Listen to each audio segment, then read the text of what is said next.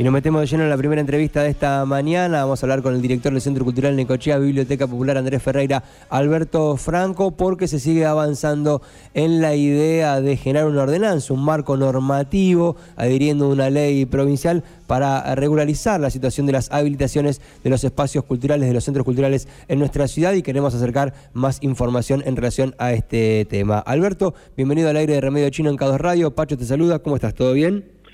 Todo bien, muchas gracias Pacho, buenos días a vos, a la audiencia eh, y bueno, este, agradecerte por contribuir a, difundir esta cuestión, ¿no? Bien, ¿cómo, ¿cómo es concretamente la situación? A ver, vos sos una persona con mucha experiencia en el ámbito de la gestión cultural, no tengo nada nuevo para decir en ese sentido, pero este es un tema que también viene de larga data, ¿no? Parece ser que ahora finalmente se ha tomado la decisión de enfrentarlo así, cara a cara, ¿no? Contanos vos desde tu óptica cómo lo estás viviendo.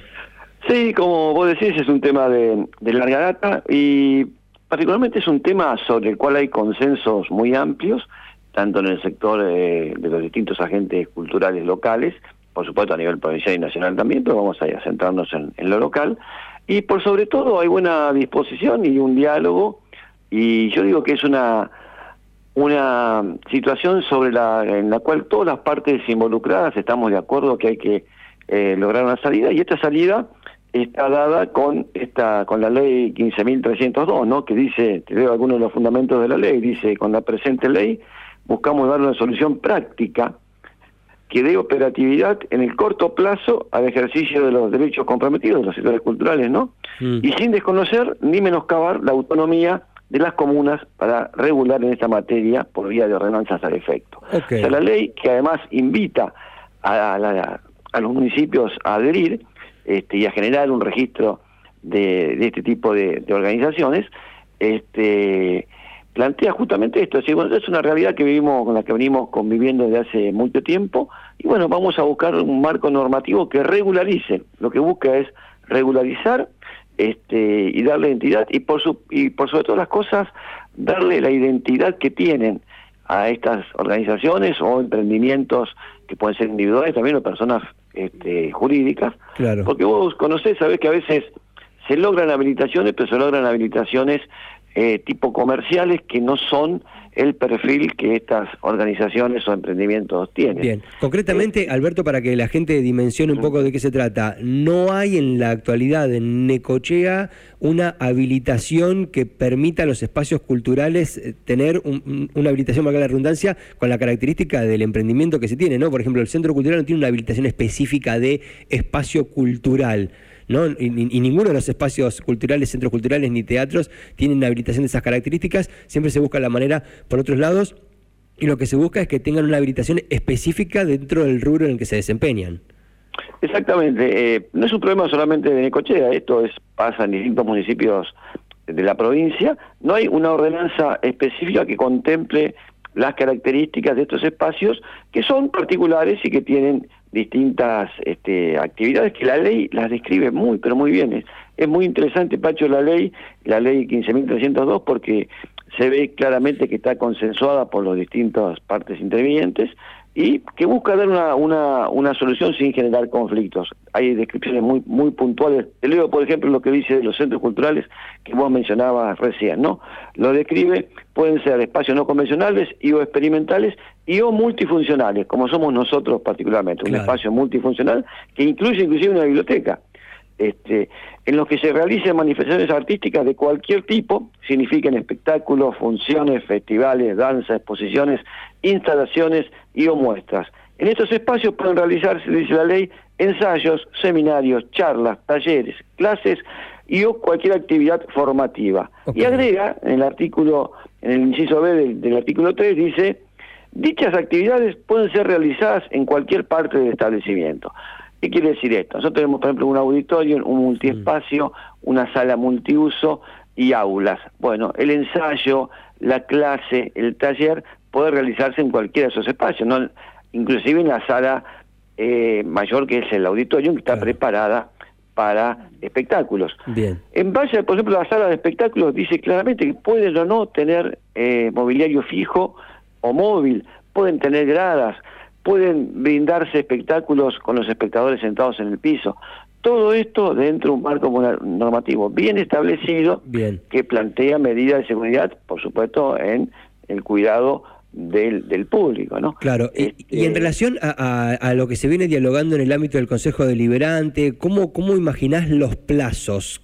¿Cuándo te imaginás que, por ejemplo, el distrito de Necochea podría adherir a esta ley provincial y en función de eso lo que vendría después tendría que ser una ordenanza, entiendo yo, pero ¿cómo te imaginás que deberían ser los plazos de acá a futuro para que esto se pueda implementar? Bueno, los plazos eh, en alguna medida ya están planteados ante el pedido que, aclaramos que este pedido lo surge del colectivo de Salta la Térmica, un espacio teatral independiente, ellos son los que piden la reunión con la Comisión de Cultura, nosotros acompañamos junto con otros espacios, este, tuvimos muy buena recepción de parte de la Comisión, con muy buen diálogo, este, con el compromiso de acercarlo a las distintas bancadas y también, por supuesto, al Departamento Ejecutivo y las distintas dependencias del Departamento Ejecutivo. La recepción fue muy buena, este, con muy buen diálogo y la, y la intención de todas las partes de seguir avanzando. Los primeros plazos de la adhesión a la ley es eh, son pueden ser muy cortos. En la, próxima sección, sesión del Consejo Deliberante podría tratarse este, y adherir a la ley. Adherir a la ley no significa no van en nada en detrimento de los intereses del municipio. Al contrario, le provee de un marco normativo para comenzar a trabajar. Ese primer paso, que es la adhesión a la ley, que además permite que algunos espacios, por ejemplo los de, teatro independiente, que ya hay otra ley, la 14037, que lo regula y les permite el acceso a financiamiento, que puedan tener esas esas ventajas y también otras otras organizaciones, no teniendo habilitación municipal. Eso es muy rápido, es sencillo, es ¿Se puede dar en la próxima sesión del 27 de abril, por ejemplo? Se, podría dar. Yo, digamos, no he estado hablando luego con los distintos bloques, mm. este, pero podría darse tranquilamente porque es la adhesión a una ley para un sector en crecimiento y que sabemos este, la importancia que tiene en la ciudad. Y aparte, el diálogo y la convocatoria permanente del municipio a estos espacios. Basta con ver las distintas celebraciones que se hacen este, tanto en la vía pública como en festivales, o el uso que, en el caso con nosotros, el municipio, y en una muy buena relación histórica con las distintas administraciones, hemos tenido y seguimos teniendo. O sea, es un, es un paso necesario que hay que darlo, que es sencillo, pero además hay una, una cuestión importante, que adhiera o no mm. el municipio, la ley tiene aplicación este, lo que las invita es a adherir para además generar un registro y ya avanzar luego en, en una ordenanza particular. Hay ordenanzas extraordinarias en la ciudad de La Plata, por ejemplo, hay ordenanzas que son complementarias de este marco normativo y que plantean, por ejemplo, a escala más pequeña, aunque esta ley ya habla de escala de 50 para, 30 espectadores, 50 metros cuadrados, pero en La Plata hay una ordenanza muy buena Para casas que plantea casas culturales, casas de artistas. Mm. ¿Qué es una casa de artista? Es el taller de un artista, donde esa persona trabaja y, en la habitación del frente, en el living, exactamente, puede hacer un pequeño recital, una muestra, un ensayo con las ventanas abiertas e invitar público, no tener que esconder nada. Está perfecto. Eh, eh, bueno, entonces... Cosas que, ya, cosas que ya suceden, Pacho, vos claro, claro, sí, sí, sí, sí, sí, pero es ponerla en el marco de lo, legal y regularizar su tarea. Bueno, esperaremos que se dé entonces el tratamiento de esta adhesión a la ley provincial lo más pronto posible, dentro de lo ideal en la próxima sesión del 27 y a partir de ahí seguiremos dialogando para ver cuándo se puede llevar adelante la ordenanza y continuar con la regularización de los espacios, ¿sí? Muy bien, sí, ese, es el anhelo de, todos los ciudadanos y creo que también del Ejecutivo y, del Legislativo local, así que es, cuestión de que salga nomás en, en los tiempos más próximos posibles. Excelente. Alberto, como siempre, muchísimas gracias por el diálogo. ¿eh? Muchísimas gracias a vos, Pacho. Hasta cualquier momento.